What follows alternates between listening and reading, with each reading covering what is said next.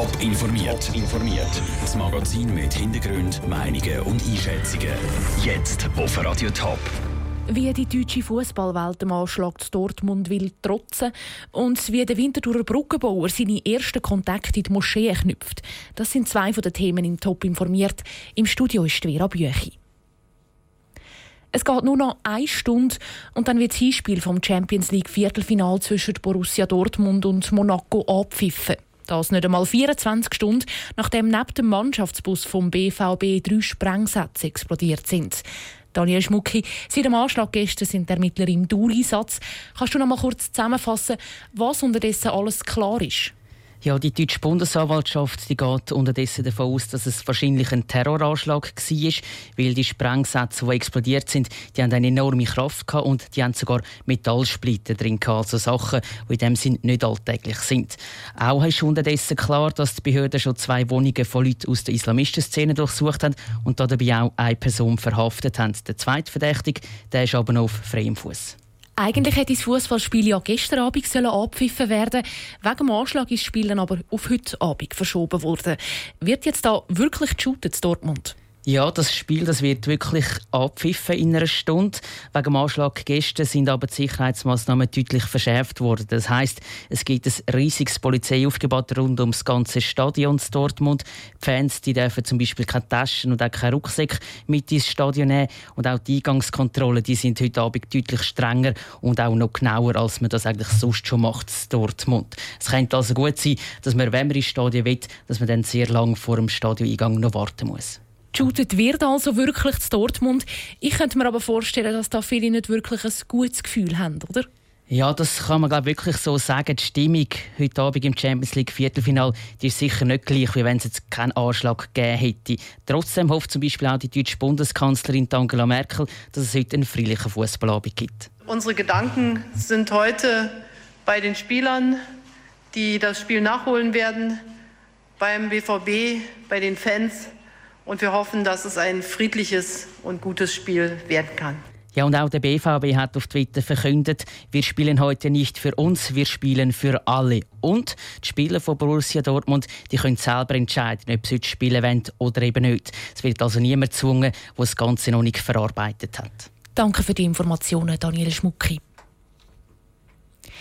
Immer wieder haben sich Jugendliche zu Winterthur radikalisiert und ein paar von ihnen sind dann sogar in Dschihad, Syrien oder in Irak gereist. Die Stadt hat reagiert und unter anderem die Stelle vom Brückenbauer geschaffen. Seit genau 100 Tagen arbeitet Jan Kurt jetzt in diesem Amt. Darum hat er eine erste Bilanz gezogen. Andrea Blatter war dabei.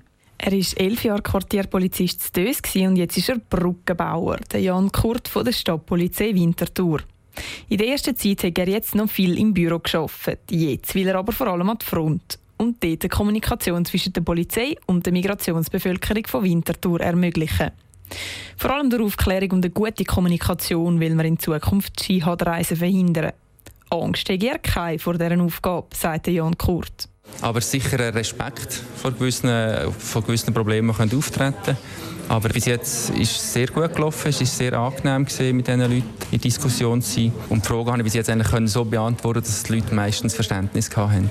Bis jetzt hat Jan Kurt vor allem versucht, den Kontakt mit verschiedenen Vereinen und Gruppen aufzubauen. Die Aufgabe des Brückenbauers sei nämlich, das negative Bild der Polizei zu ändern und das Vertrauen der Leute zu gewinnen.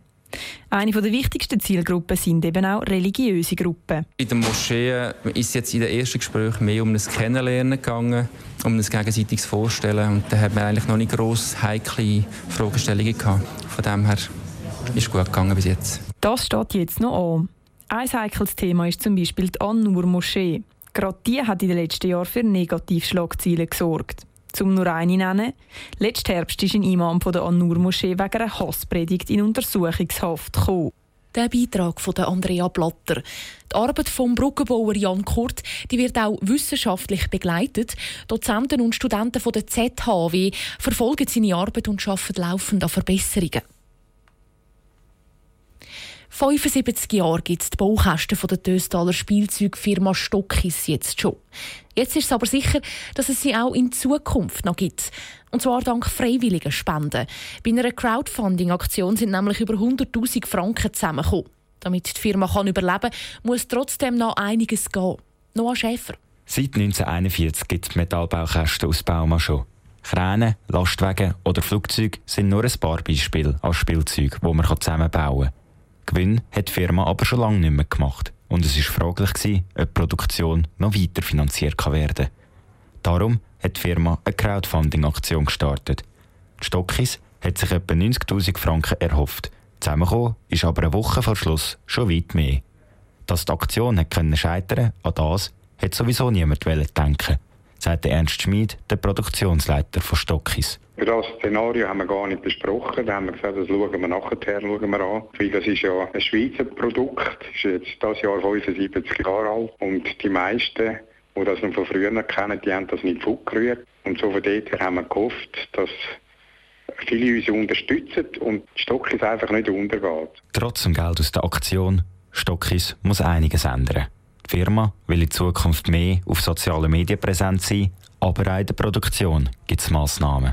Produktion, die werden wir auslagern. Das heisst, wir werden irgendeinem gehörlosen Dorf oder sonst irgendeiner Institution geben, die sie produzieren können, dass auch diese Menschen die Stocks herstellen und wir würden es auch vertreiben.